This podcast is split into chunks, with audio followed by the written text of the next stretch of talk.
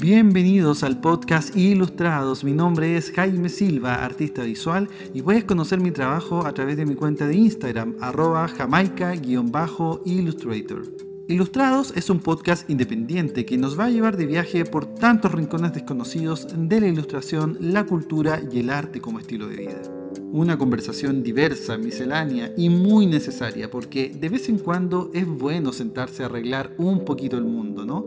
Así que por favor, adelante, la conversación es gratis. Esto es Ilustrados.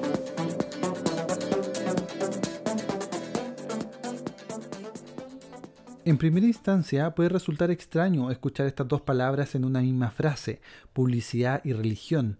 Cuando escuchamos la palabra publicidad, es natural imaginar las tandas comerciales de la televisión, por ejemplo. Imagina revistas, gente hermosa, vidas perfectas, productos milagrosos o los afiches de las tiendas promocionando algo que no necesitamos, pero que supuestamente nos mejora la vida. En definitiva, un derroche de creatividad y seducción visual que muchas veces nos abruma también. Y si por otro lado nos vamos a la palabra religión, o al lado más conservador de este concepto, nos podemos imaginar todo lo contrario. Independiente de la religión, podemos decir que ella busca una conexión espiritual entre el hombre y un ser superior divino, un ente abstracto que no es parte de la materia de este mundo, pero que sin duda es el responsable de todo lo que nos rodea. Es el creador. Y repito, eso como definición global, independiente de la religión, sea monoteísta o politeísta todas las religiones rechazan la idea de que la creación del mundo haya sido algo simplemente casual o una simple coincidencia. El 2016, la National Geographic publicó su propia definición de religión y nos dice, abro comillas, el sentimiento religioso es conflictivo.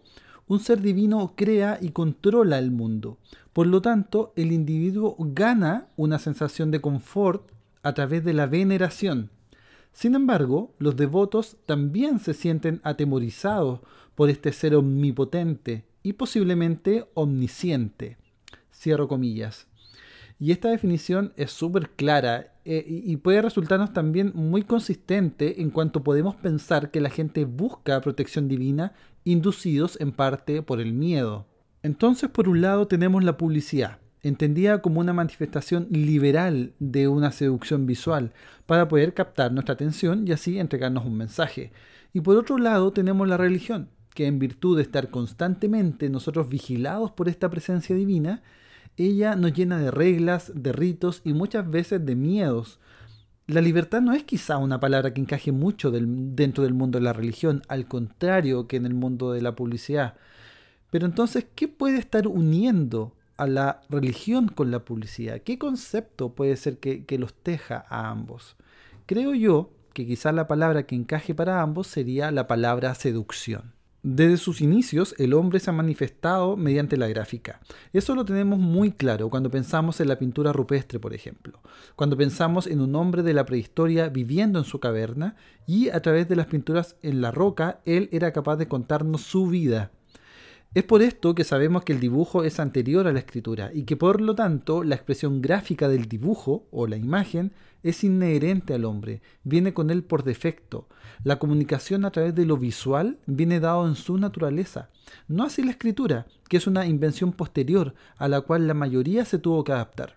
Sin embargo, la escritura tiene un origen visual muy ligado a la pintura. Ejemplo de ello es el chino, cuyos caracteres o sinogramas no se escriben, sino que se dibujan. El tema es que esta manifestación del hombre primitivo a través del dibujo o la pintura rupestre, de lo que era su visión del mundo o su forma de vivir, fue evolucionando y de ahí podemos dar un salto al mundo antiguo, es decir, Egipto, Roma, Grecia. Cuando todos estos acontecimientos que el hombre fue presenciando, ya sean las tormentas, las inundaciones, los terremotos, el mismo sol, o el comportamiento de la naturaleza en sí, en definitiva, fue tomando para él significado en, su mente y sobre todo fue tomando forma de dioses, de historias, reglas, mandamientos. Es cuando nace entonces la religión y con ella su mensaje, porque toda religión está vinculada a un mensaje. No existe religión sin mensaje. Es una forma de justificar todo lo que se escapa de nuestras manos mediante un ser divino. Pero junto con la religión, en el mundo antiguo llegó su gran aliado, uno que la acompañaría durante los siglos de los siglos y sería su principal vehículo para que su mensaje llegara a más y más partes del mundo, y sobre todo pasara a la posteridad, sobreviviera el tiempo. Estoy hablando nada más ni nada menos que del papel. Aunque en el caso de los griegos, romanos y egipcios estoy hablando del papiro, que es el antecesor del papel, es como su padre, que es básicamente una lámina delgada proveniente de una planta y que fue utilizada para comenzar a transcribir mensajes. De hecho, en el año 1872 se descubrió un papiro egipcio del año 1500 a.C., que contenía una serie de recetas, hechizos y encantamientos. Nomás imagínate, religión, mensaje, pintura y papel, la mezcla perfecta para hacer publicidad, ¿no te parece? Lo que le da sustento a una religión es su capacidad de convocar personas, reunir fieles, y para ello es necesario difundir el mensaje principal, captar la atención de la mayor cantidad de personas posibles, persuadirlas y llevarlas al rebaño con los demás fieles, porque así la religión podrá crecer también en importancia y en poder. ¿Te imaginas una religión con solo 100 fieles en todo el mundo? ¿Quién les creería? Nadie. Nadie, o sea, tarde o temprano hasta sus mismos fieles terminarían desertando de esa religión. Entonces, para que mi religión no muera, tengo que llevar el mensaje a la mayor cantidad de personas posibles y así hacerla crecer. ¿Y cómo llevo ese mensaje? A través de la escritura y la pintura. Y esa escritura de la que te hablo puede tener forma de Biblia en el caso de los cristianos, del, de Corán en el caso de los musulmanes, de Tripitaka en el caso del budismo o Rigveda o entre, otros, entre otras escrituras sagradas para el hinduismo. Y esa pintura de la que te hablo puede tener forma de lo que sea, dependiendo de la religión, obviamente, y de la historia que nos quieran contar, porque es aquí donde las religiones todas, tanto americanas precolonialistas, hablo de incas, mayas, mapuches, etc., como europeas u orientales, todas comenzaron a visualizar a sus dioses y a pintarlos también. Porque era necesario venerarlos, pero también era necesario darlos a conocer. Cuando la pintura religiosa fue perfeccionándose y fue tomándose los palacios y los templos, fue no solo una forma de veneración, sino una forma de decirle al resto de los humanos todo lo que era capaz de hacer ese dios. Y es ahí donde se mezclan tres artes muy fuertes, que es la escultura, la arquitectura y la pintura. Tanto la escultura como la arquitectura religiosas, así como la relación entre ellas dos, fueron previas a la pintura religiosa publicitaria, entre comillas. Pensemos, por ejemplo, en el Partenón, en Grecia, ya en Atenas, también llamado Templo de Atenea Partenos. Este es el principal edificio de la Acrópolis y es en realidad un templo votivo destinado a hospedar la colosal estatua de oro y marfil de Atenea, gigante, la diosa de la guerra y la sabiduría, el Partenón estaba formado por una serie de columnas de casi 11 metros de alto, y una vez que tú subes las escalinatas de piedra que te llevan a la nave central del templo, te encuentras en medio de un espacio formado por estos pilares ligeramente curvados que dan la impresión de ascendencia al cielo. Claramente estás en un lugar sagrado.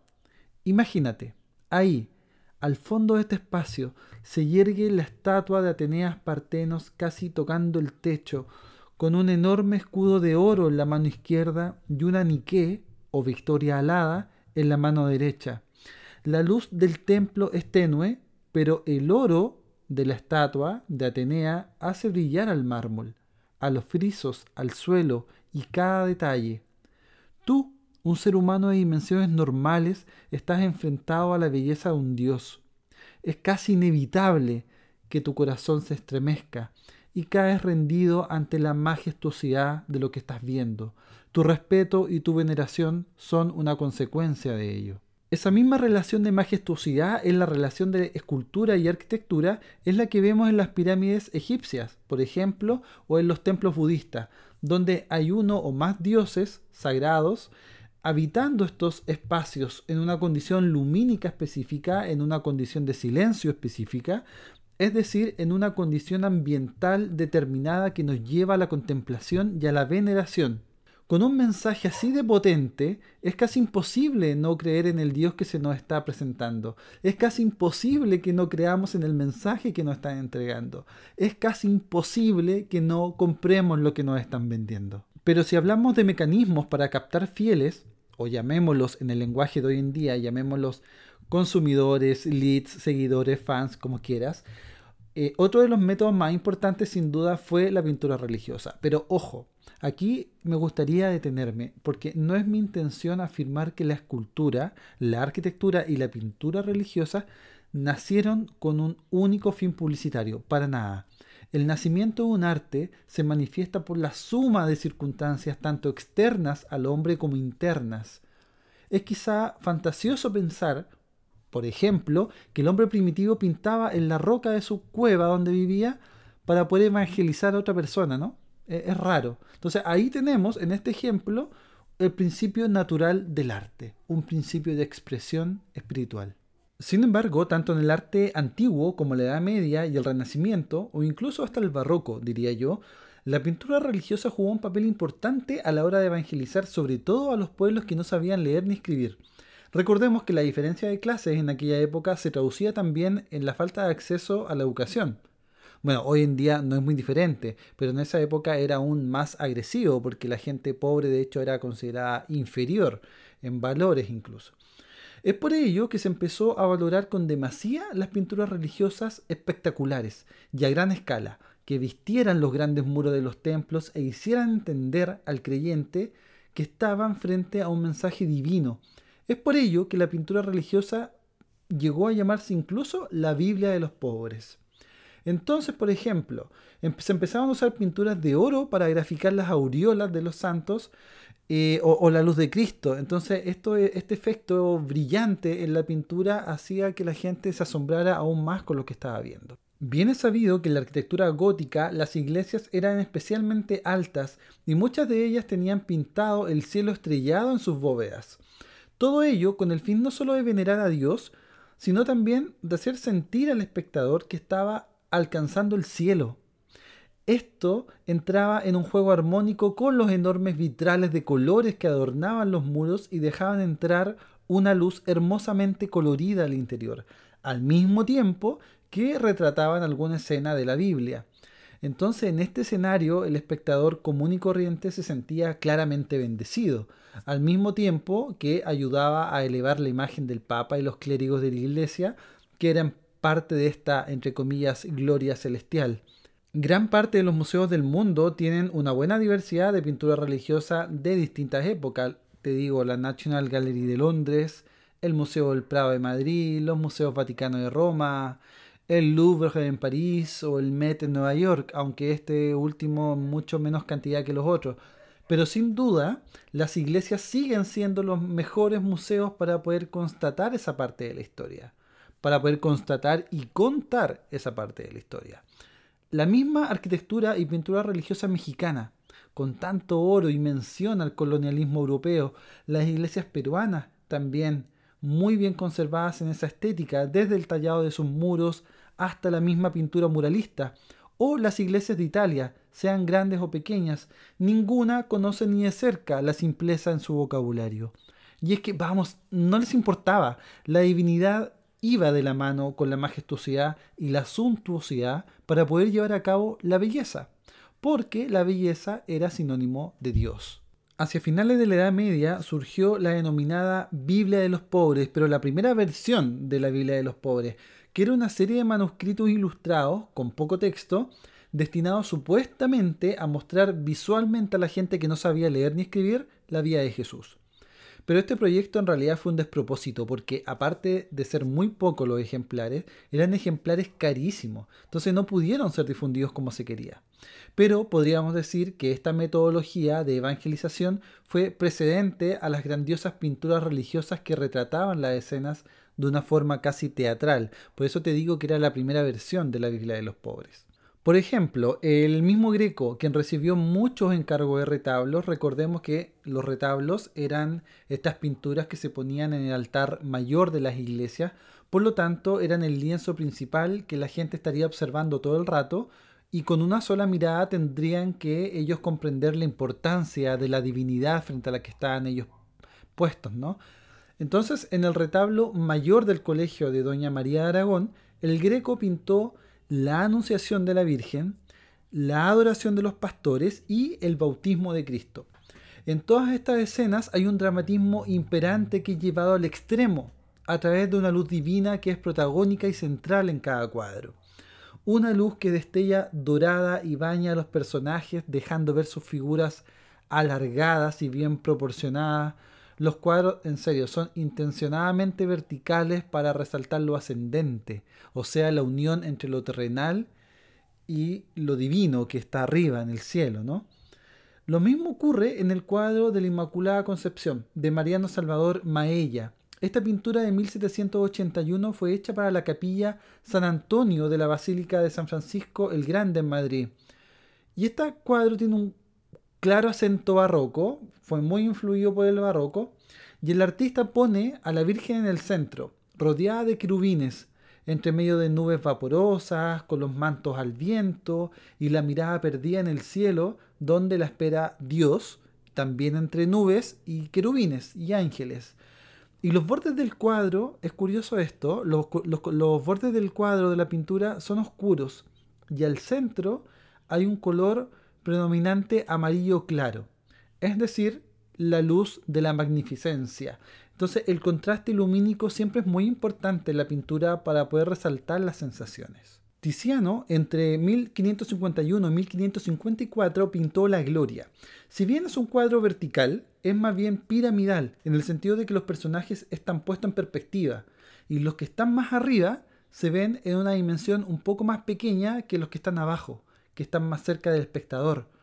Y este trabajo de perspectiva juego visual es todavía más llamativo pensando en la posición en que estaba el cuadro dentro de la iglesia.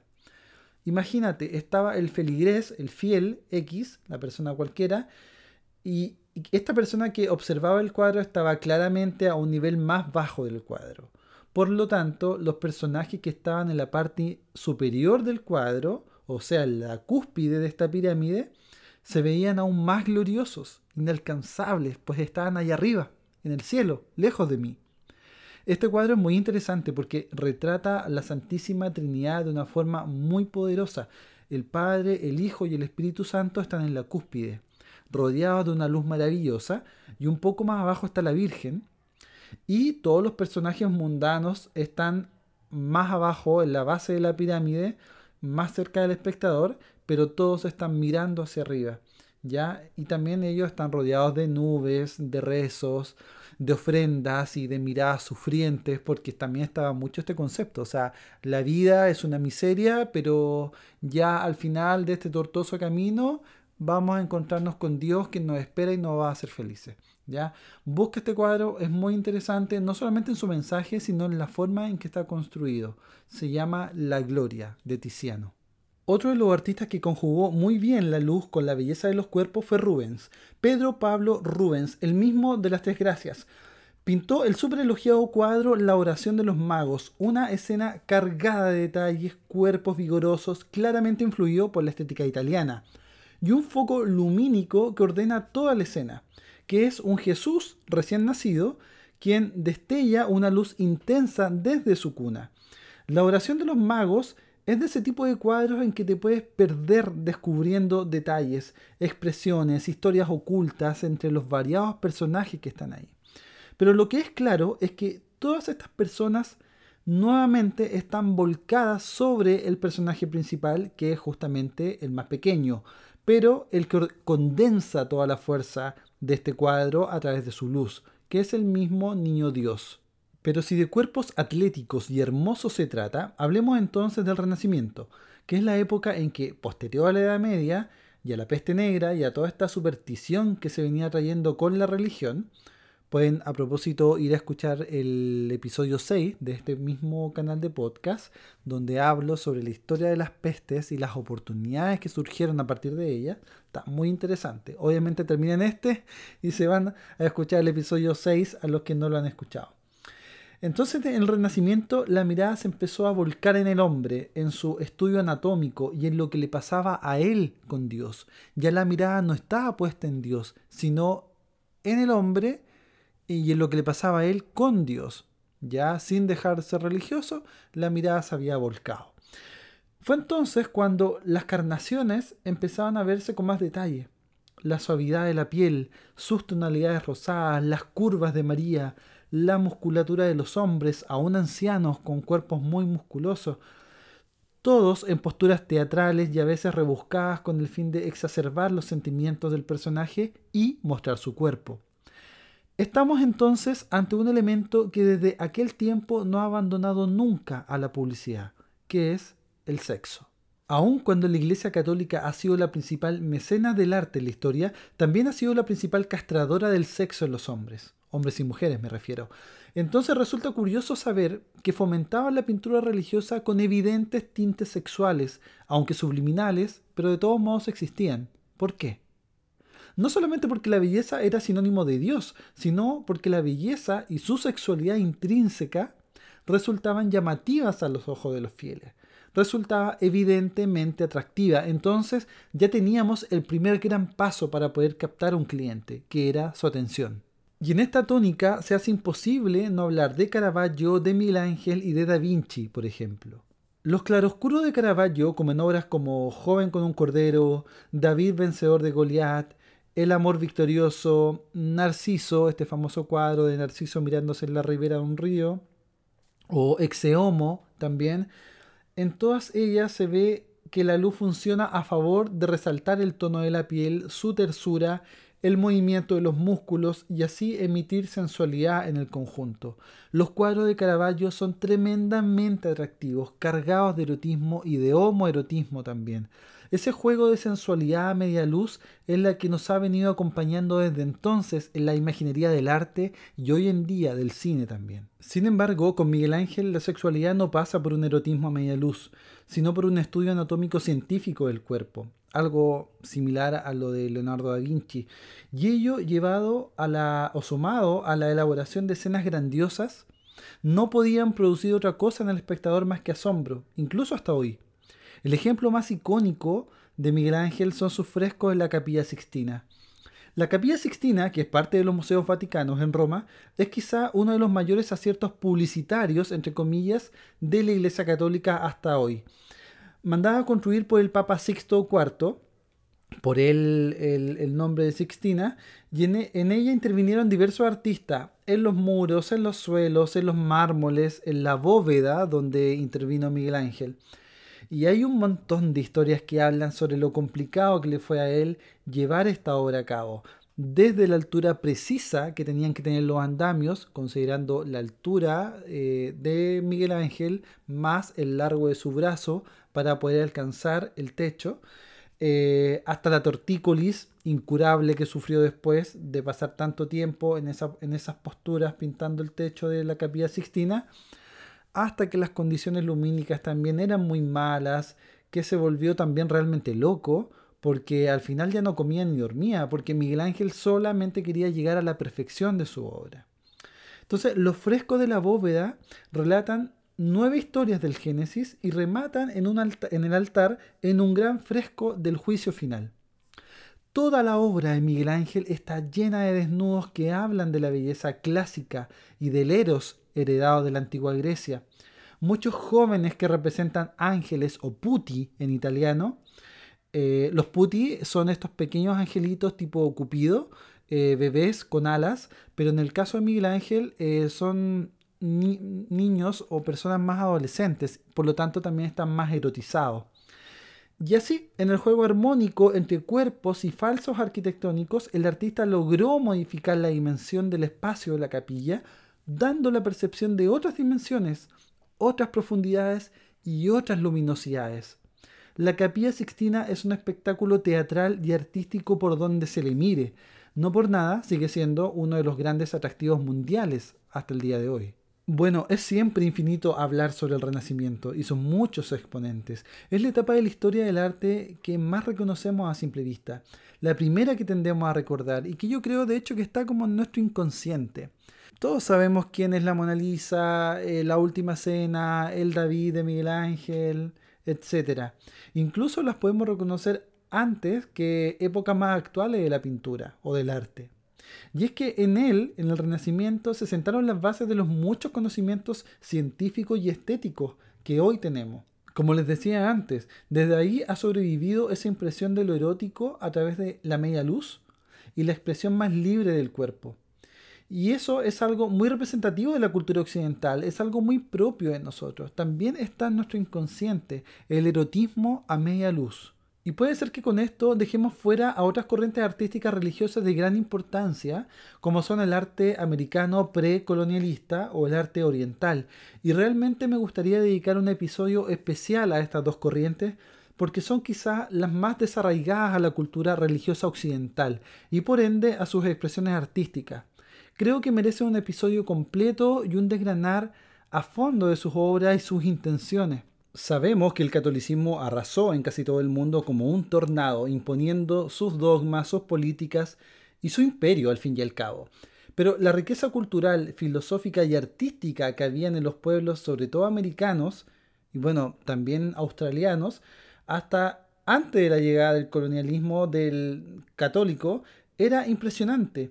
En Chile hay un pueblo que sobrevive no solo al paso del tiempo, sino que sobrevive al colonialismo que son los mapuches. Este pueblo ha resistido desde sus orígenes custodiando su modo de vida, sus creencias y sus costumbres. Y curiosamente, los mapuches, un pueblo sin templos de mármol, sin iglesias, sin ciudades en las montañas como los incas, sin pirámides como los quechuas, o sin el arte de los indios americanos, ha sabido resistir al ataque colonialista defendiendo una cosa que no se destruye fácilmente, con invasiones ni matanzas, que es su filosofía. Y en ese contexto, la filosofía espiritual de vida que tienen los mapuches es tan potente como la misma filosofía oriental.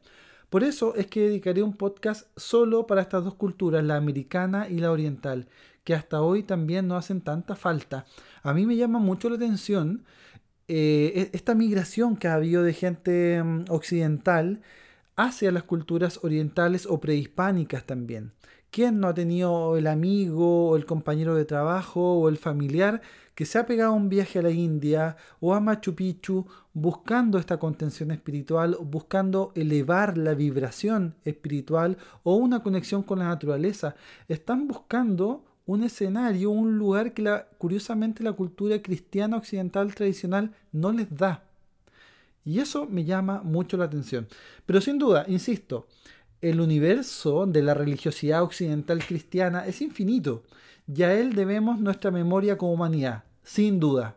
No ha sido la intención de este podcast hablar ni de religión ni de publicidad, sino hablar del impacto que han tenido las obras artísticas en la espiritualidad del hombre para poder seguir un camino de creencias. Tanto la arquitectura como la escultura y la pintura religiosas surgen como esa manifestación del hombre para venerar a su Dios y poder graficar o materializar a ese Dios, quizá porque necesitamos verlo también, ponerle rostro, nombre, poderes y un lugar de origen. Y esta materialización tiene como impacto inevitable atraer a más adeptos. Entonces no puedo evitar preguntarme, ¿qué pasaría si nada de esto hubiese existido? ¿Hubiese podido sobrevivir la religión sin templos, sin esculturas y sin pinturas? ¿Será que independiente de nuestra fe siempre necesitaremos ver para creer?